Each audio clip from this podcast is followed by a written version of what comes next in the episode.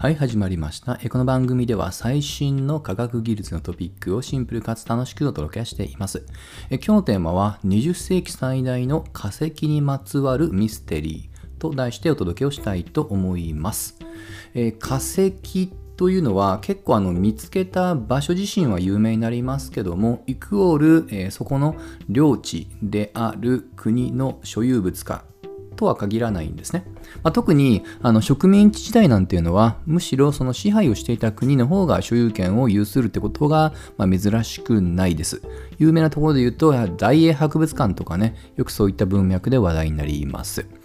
で、えー、最近この化石にちなんだちょっとユニークなあの論争が起こってていますので、ちょっときっかけはその、えー、話題です。何かっていうと、えー、ブラジルで見つかった、えー、ユニークな恐竜の化石を、まあ、ドイツが、まあ、不法に入手したのじゃないかということで、ドイツ側も、え正式にブラジルに返還をするっていうことを決めたと。といったニュースってものがつい最近流れています。このユニークな恐竜自身はあの結構本当見た目面白くて、ちょうど肩の部分から槍状の突起物が突き出ているということで、これよく便宜上槍の神っていうような読み方もしています。実際もう見つかったのは15年以上前に論文としても発表されたんですけども、その論文自体もどうも撤回をするような動きで、えー、なっているようですね。まあ、これ自体もね、結構深掘りすると面白いんですけども、まあ、もしかしたらね、冒頭触れたような過去の名残っていうのもあって、ちょっと力技でドイツがま入手したのではないかっていうことでね、まあ、その不当性っていうのを認めたっていう意味では、一つの画期的な、えー、ま判断だったのかなと思います。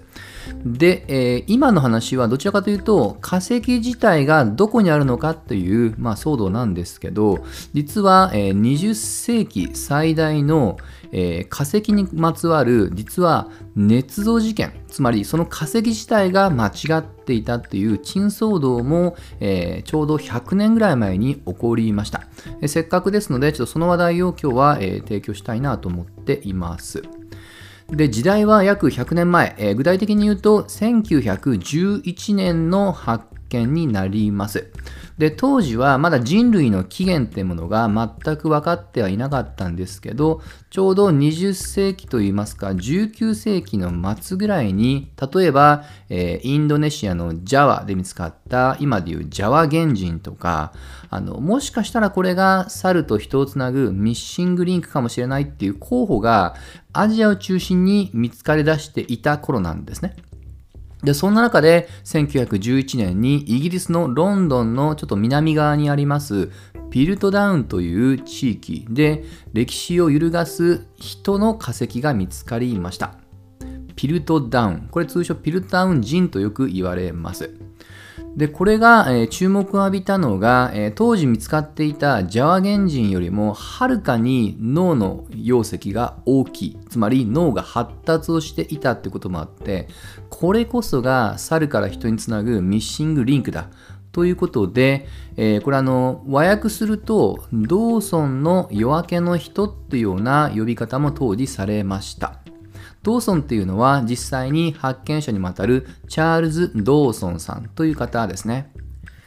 で、この人は実は専門家ではなく、本業は弁護士で、アマチュアとして考古学者としての活動もやっていました。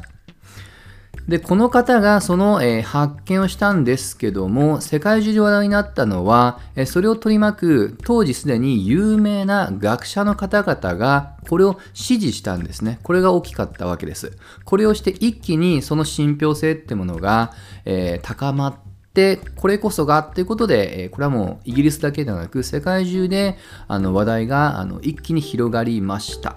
で実際に、え、それを見つかって、えー、30年以上もその化石ってものを研究した論文というものが数にして200個以上も、えー、30年以上にもわたって発表されたと。はい。で、今こういった表現をした通り30年以上経って、え、新しくフッ素法つまり元素のフッ素の成分解析をする技術が発達してより精密に化石の、えー、まあ、生きていた時代が、えー、分かるようになりましたそしてついに1940年前後にこのフッ素法によっててこの化石がなんとたったの5万年前であることが証明されたっていうことですと。繰り返ですけども30年以上もこれ捏造であることが分からずにそれをもとにした学術論文が200個以上も発表された。これ結構痛手ですよね。30年以上も間違った情報をもとにケンケンガクガク人類考古学が研究進められたっていうね、今思うと結構ゾッとする時代でした。で、このたったの5万年前と言いましたけども、えー、例えば今時点で最も、えー、古いと言われている、まあ、人型、言い方を変えると、直立して二足歩行していた化石っていうものは約700年万年、700万年前と推定されていると。まあ、それぐらいのスケール感なんですよね。まあ、ということで、5万年前は絶対違うということはもう結構断定できると。はい。で、気になるのが、誰が捏造したのかと。この捏造結果は後になって分かったんですけど、なんと下顎がオランウータンで、上、それよりも上のところは我々の現世の人類を接合した、接着させたものと。あの本当なんで気づかなかったのと思いますけども、まあ、それだけ、えー、まあ、成功な処理をされてたっていうこともできますし、まあ、何よりも非専門家から見ると当時の権威の学者が指示をしたっていうところがやはり大きかったようですね。まあ、ということもあって、えー、この捏造犯人の容疑者としては大きく4種類言われています。えー、まずはやはり第一発見者のチャールズ・ドーソンさん自体。そしてそれを次が、えー、それを支持した当時高名な科学者ですね。約3人います。で、3人目が、その、えー、3人のうちの1人に、ウッドワードっていう人がいて、その人の助手が高い、そういった近い技術を持っていたということで疑われていました。そして最後、ちょっと後で補足しますが、とある、えー、探偵小説家です。ちょっと最後だけ浮いていますね。で、これ実は今に至っても結論出てません。ただし、ある程度、まあ今、知名度のある組織が、えー、犯人であろうという、えー、もう発表はしていて、例えば1996年、えー、科学誌のネイチャーは、えまあ、あの先ほど触れた3番目のウッドワードという学者の助手であるマーティンさん、マーティン・ヒントンという方です。が犯人であると断定。そして2016年、まだ本当つい最近ですよね。にはロンドンの自然史博物館が第一発見者のチャールズ・ドーソンさん氏が犯人であると。と言ってるように、未だに決定打にかけると言いますか、迷走していますと。で、こんな中でさっき4番目のちょっと浮いてるなって思っていた、えー、まあ、おそらくは、まあ、とばっちりだと思いますけども、えー、珍騒動が最後の探偵小説家です。はい。これは世界中の多くの方が知っている、あの有名な、えー、まあ、探偵を生んだコナン・ドイルさんですね。言わずもがなシャーロック・ホームズの生みの親です。あまりにも唐突感があると思うんですけども、えー、ドイルさん自身はもともと小説家ではなく、お医者さんでした。はい。